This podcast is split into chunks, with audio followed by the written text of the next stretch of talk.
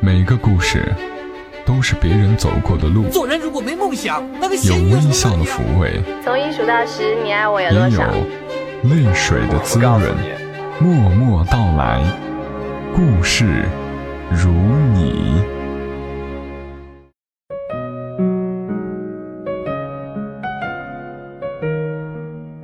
默默到来，故事如你。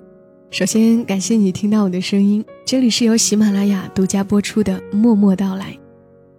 每个周三的晚间，小莫在湖南长沙问候你。在这一年即将结束的时刻，感谢你选择和小莫共同度过。回望你的这一年，有什么是你印象深刻，并且愿意把记忆带到来年的呢？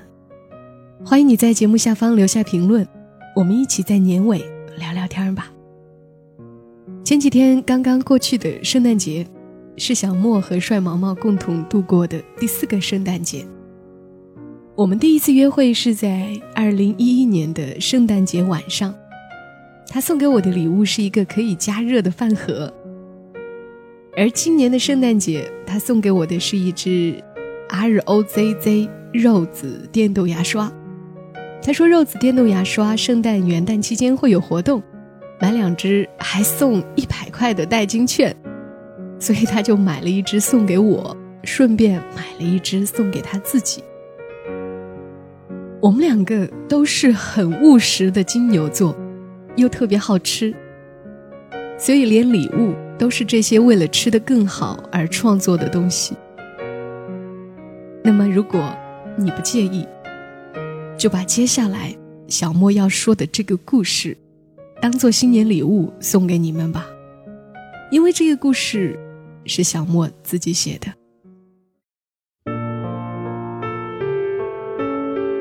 故事的主人公呢，要借用一下《人在囧途》中主人公的名字，我们就叫他徐朗吧。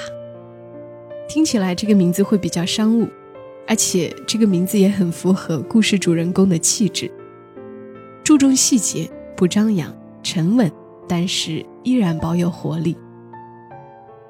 总之就是年轻姑娘比较想嫁，但是站在面前又会有些自卑的那种类型。徐朗呢是一家广告公司的老板，在这个不大的城市，徐朗摸爬滚打了好些年，靠着自身的关系和这些年积累的人脉，公司规模虽然不大，业务却很稳定。比如这个城市最好的公交站牌广告经营权就是他的。徐朗算是目前愿意来跟小莫讲故事的人当中，混得最体面的一个了。不过他跟我讲的倒不是什么曲折离奇、让人意外的故事。我猜他们这类人群遇到这种故事的机会还挺大。在今年二零一四年的年初，徐朗换了个助理，原先的助理是自己的表妹，回家生孩子了。新助理是个二十五岁的姑娘，叫做小苏，学历只是大专，导师写的一手漂亮的字，这一点深得徐朗的喜欢。漂亮的字体写着工作安排、行程提醒等等，看着就比较舒心。小苏在来公司之前已经有两年的工作经历，话不多，但是特别细心，交代的事情从未遗漏，也不出错。这让徐朗很省心。有一个得力助手，绝对事半功倍。在这个三线城市能找到这样不错的助理，称得上是幸运。徐朗的办公室在最里边，一整面玻璃与外面的大办公室隔开。最靠近玻璃外的格子间就是小苏的办公室。小苏是个安静的姑娘，总是微微笑着。不需要他时，感觉不到这个人的存在。但是徐朗一抬头，就能看到玻璃门外埋头工作的他。公司的规模并不需要特别设立一个文员，所以收发文件、整理资料这些琐碎的工作也都是小苏在做。自从小苏来了，没有再出现要找个文件满文件柜乱翻的情况，都是整整齐齐，一目了然。而且有意思的是，小苏总能够合时宜的到徐朗的办公室，把茶杯里的水添到八分满。就连公司养的小金鱼，都因为小苏及时换水、定期定量喂食而存活得更久。徐朗说：“小苏是一个时常让你惊喜、让你如沐春风的人。比方说，有时开会讨论文案和设计方案。”小苏在一旁做会议记录。当讨论进入僵局时，他会用轻轻的但能保证大家听得清楚的声音，提出一个看上去小小的建议，常常能帮在场的人理清头绪。有两个文案还是采纳了小苏的建议，才最终获得客户的肯定。最难得的是，小苏也不会因此就觉得自己了不起。依然做好他分内的工作，所以小苏哪怕三个月涨了两次工资，其他员工也都没意见，大家都挺喜欢他。徐浪三十三岁生日那天，请所有员工去大吃了一顿，晚上一帮人订了个大包间 K 歌。这是小苏第一次参加公司活动，大家都让她先唱一首。徐朗以为小苏这种安静的姑娘。应该会扭捏的推掉，没想到小苏大大方方的点了一首陈淑桦的《流光飞舞》。小苏的歌声响起时，徐朗不由得开始打量起这个来公司已经三个多月的他的助理。小苏唱歌很投入，声音比平常说话要醇厚，仿若另一个人。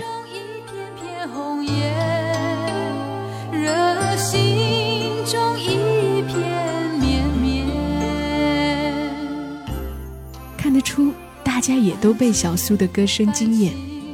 歌声结束时，齐声鼓掌。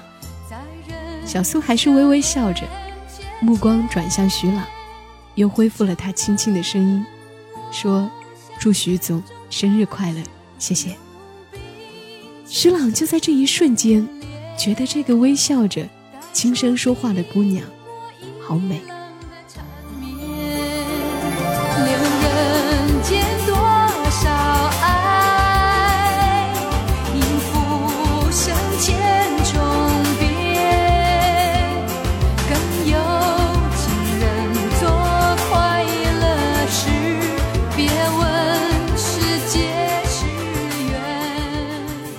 次 K 歌活动之后，徐朗在办公室偶尔会抬起头，看看玻璃墙后面的小苏。他好像总穿黑白灰，白衬衣外面配宽松的黑毛衣，偶尔有点别的颜色，也是墨绿、藏蓝这种冷色系，素净的。其实徐朗还挺喜欢小苏这种打扮的，不张扬，让人莫名的安静下来。当然，徐朗。也不是觉得自己妻子的打扮就不好看。徐朗的妻子身材高挑，身高和徐朗差不太多，是那种明艳艳的美女，穿衣风格也是明亮耀眼的，长裙小高跟儿，妆容精致。徐朗也不明白，为什么突然拿小苏和妻子对比起来。这才想起，今天下班后，公司和隔壁另一家家装设计公司约好了打羽毛球比赛，忘记跟妻子讲不回家吃饭了。徐朗马上拿起电话告诉妻子球赛的事，也还是照样问了一下妻子要不要去参加球赛。虽然徐朗知道妻子不爱这运动，但还是礼貌地问了一句。果然，妻子选择了和姐妹去逛街。徐朗过了三十岁，就开始有发福的趋势了，于是他尽量督促自己做做运动，打羽毛球是他的爱好。几次想组织公司员工打个羽毛球比赛，都因为大家不积极而放弃。这次好不容易拉上隔壁公司的，徐朗还真有些跃跃欲试。虽然是两个公司，实际也没多少人，到场的才十几个人。幸好是打羽毛球，要的人不多，单打、双打、混打都能来一遍。小苏再一次让徐朗很意外。公司里会打羽毛球的女员工几乎没有，都属于凑人头捡球的份。导致小苏一个人赢了单打，女双还有混打都有她，也都赢了。虽说是对手太弱，但徐朗总算是找到了个以后打球的搭档了。打完球，徐朗开着车，顺道捎上小苏和另外两个女员工回家。小苏住得最远，当车里只剩小苏和徐朗的时候，顿时安静了下来。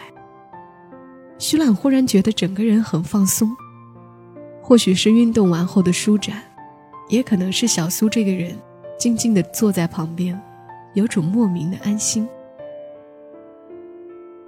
在小苏来之前，徐朗外出见客户很少带上表妹，一来是徐朗嫌他有点吵，二来是这小地方也没有哪个客户天天身后跟着个女助理。可是徐朗现在总是在出公司前，让小苏带上要用的资料文件一起出门。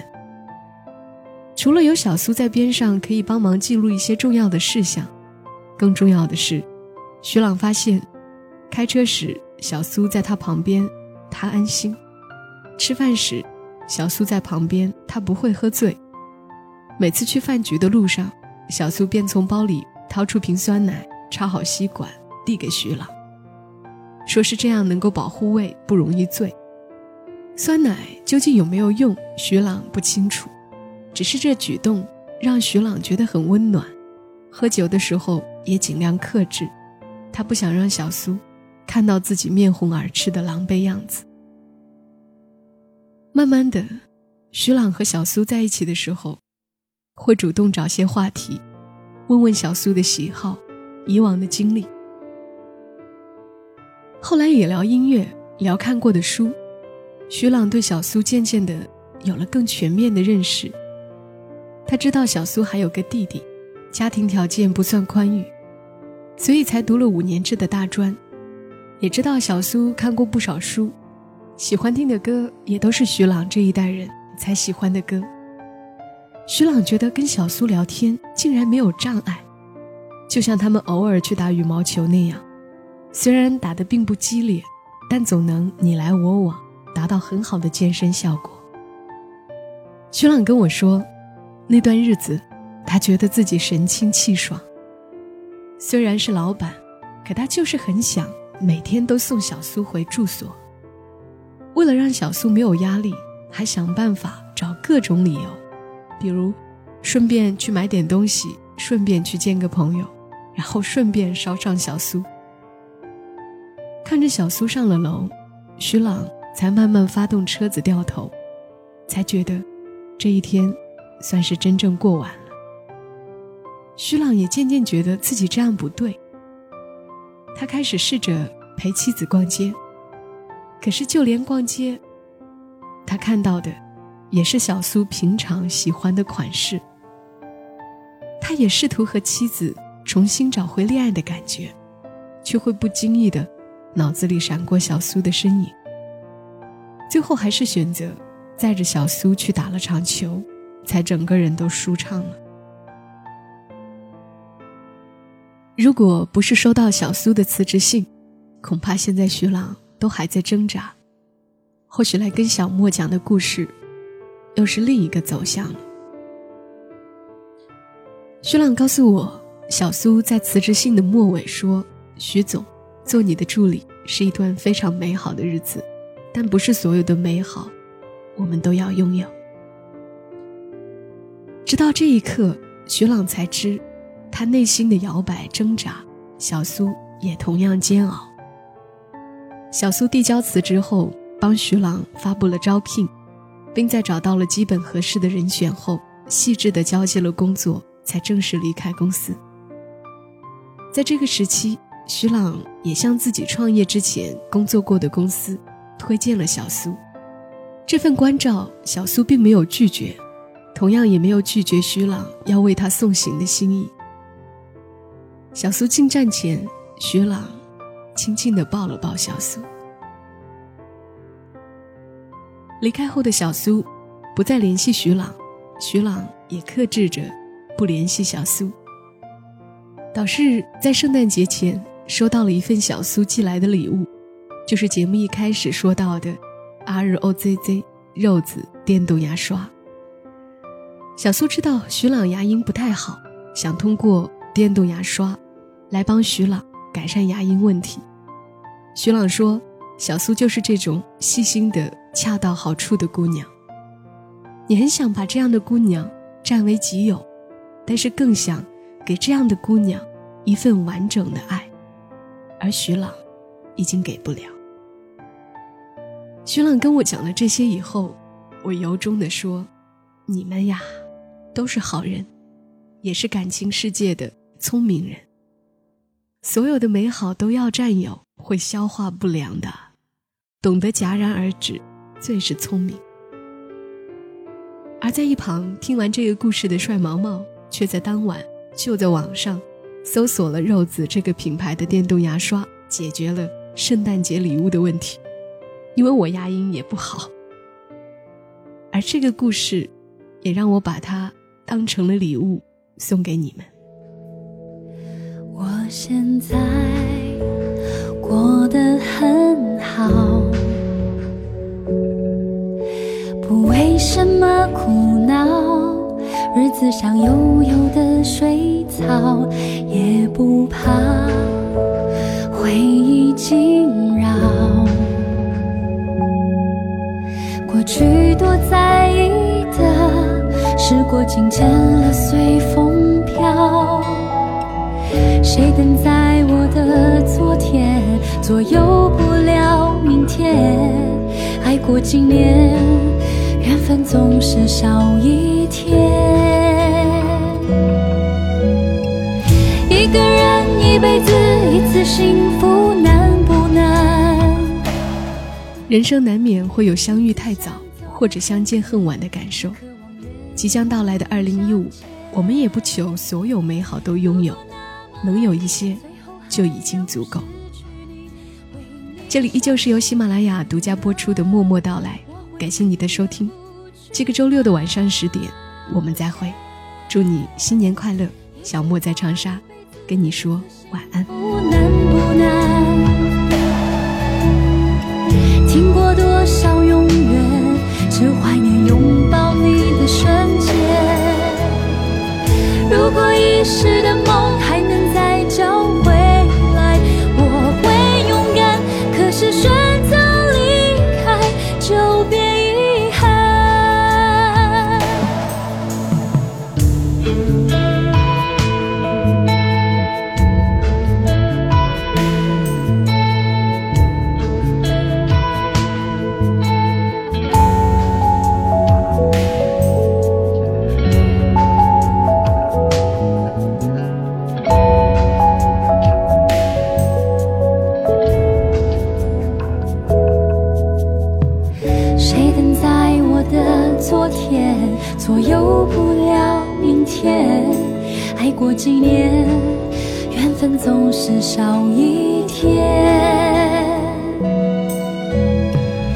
一个人一辈子一次幸福难不难？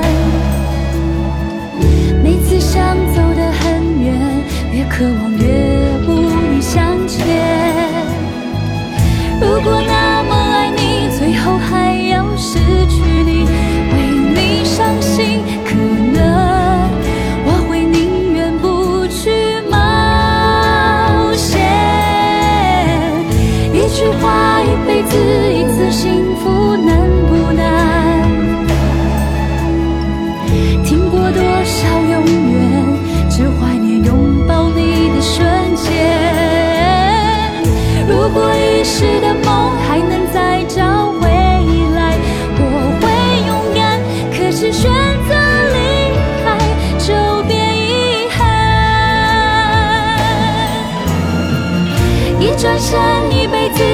次幸福难不难？当时说了再见，再见面时空